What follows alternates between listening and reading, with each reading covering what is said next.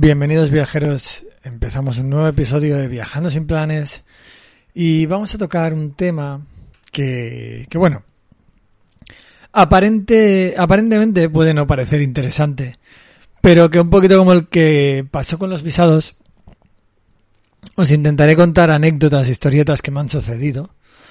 Y, bueno, hacerlo un poquito más ameno y también daros los consejos necesarios o cosas que creo que son importantes o interesantes de saber eh, en referencia a los documentos. Vamos a ver cómo, cómo de largo queda este episodio, pero en principio, en principio vamos a hablar del pasaporte, vamos a hablar del documento nacional de identidad, vamos a hablar de tarjetas de crédito y de débito y, eh, y bueno, veremos cómo va todo evolucionando. Vamos a hablar de Western Union y luego eh, papeles y tarjetas SIM, ¿no? Bueno, no os preocupéis, que iremos paso a paso. Vamos a hablar primero de, del pasaporte, ¿no? Eh, el,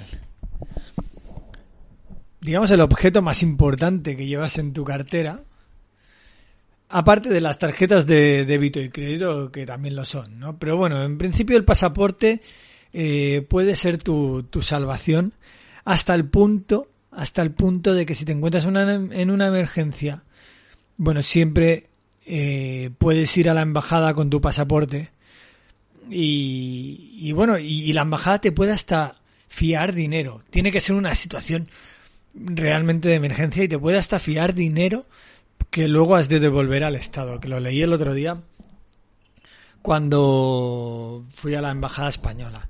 Eh, bueno, es, es interesante saberlo porque, bueno, ahora os contaré algunas anécdotas. También os digo que recurrir a la embajada tiene que ser siempre, siempre, siempre la última opción.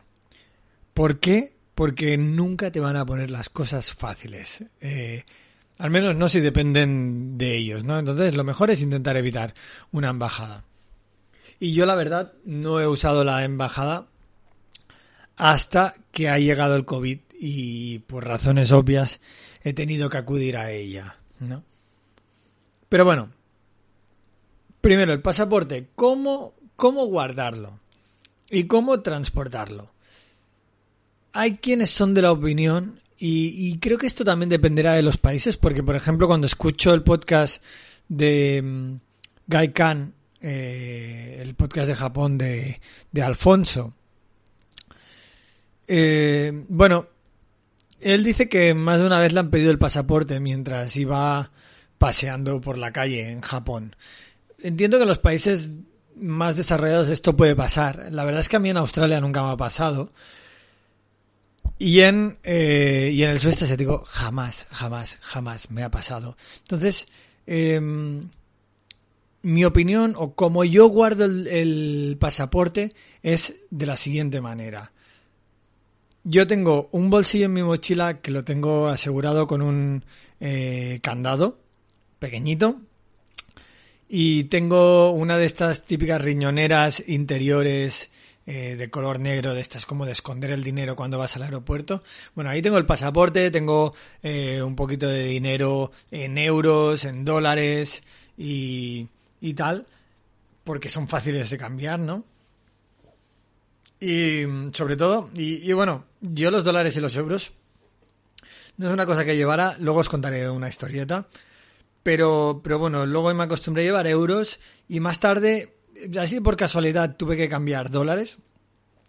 Y nunca está de más llevar dólares, porque hay países que, bueno, a ver, en general todo el mundo acepta euros, pero bueno, el dólar eh, también es la, la moneda más recurrente, entonces, hostia, sería muy raro que alguien no aceptara ni dólares ni, ni euros. Pero bueno, sí, como ya os decía, llevo esta riñonera típica de, de aeropuerto, que, que la llevas por dentro, ¿no? Y la llevo dentro de un bolsillo en la, en la mochila en la que, bueno, tengo las cremalleras aseguradas con candado, que además es en el que, en el bolsillo que llevo el portátil. Entonces, cuando cojo un hostal, que hablábamos de hostales la semana pasada, suelo fijarme eh, que el hostal tenga un lugar para poner las maletas, eh, un, un locker, un, una taquilla. Normalmente todos los hostales tienen taquillas eh, más o menos seguras para que tú pongas tu mochila. Hombre, a no ser que alguien venga a robar directamente, eh, es complicado que nadie se vaya a meter a intentar abrir una taquilla de la que no tiene la llave, no va a intentar buscarlo fácil. Incluso si estáis en un hotel, en un hotel sin taquilla, a mí nunca me han robado, ¿eh? Pero si estáis en un hotel, sin taquilla, eh, poner el candado en la mochila, bueno, tiene el efecto de que el hecho de que veas un candado te puede hacer pensar que hay algo dentro, pero yo creo que tiene el efecto de, hostia, esto eh, me lleva un poquito más de trabajo porque no me voy a otro que será más fácil, ¿no? El eterno dilema de los candados, creo yo, ¿no? Eh, pero bueno, un candado pequeñito, disimulado, pues bueno, no... A ver, al final es una mochila. Si alguien quiere coger un cuchillo, rajarla y abrirla, eh, tan fácil y sencillo como eso, ¿no? No voy a dar muchas ideas, no vaya a ser que no se les haya ocurrido. Pero yo suelo dejar mi pasaporte en ese, en la mochila y en ese bolsillo. Y, y, y bueno, ¿por qué lo hago? Hay gente que saldrá con el pasaporte, pero, pero yo veo mucho más fácil que en algún momento haciendo algo, yendo a algún lugar, te puedas dejar tu cartera, tu, tu mochila, tu lo que sea de mochila de día, no la grande, ¿no? Pero tu mochilita o lo que sea, que no que, que, que alguien vaya a tu hostal, abra tu mochila y encima te coja el pasaporte. En plan, bueno, pues si me roban el portátil y el dinero, pues bueno, pero no creo que nadie se ponga, no sé qué, pues eso, vaya muy rápido, diga, diga, hostia, pues ahora voy a coger también el pasaporte que así le puteo bien. No, no, no lo sé, pero yo creo así y la verdad es que de momento me ha, funcionado, ¿no? Mm, ¿Qué pasa si lo pierdes? Si lo pierdes, eh, tienes que ir a la, a la embajada a pedir uno nuevo y es algo que, que lleva un tiempo. Lleva unas dos semanas pedir un... Bueno, pedirlo lleva un día. ¿Te está gustando este episodio?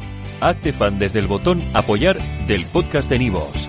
Elige tu aportación y podrás escuchar este y el resto de sus episodios extra. Además, ayudarás a su productor a seguir creando contenido con la misma pasión y dedicación.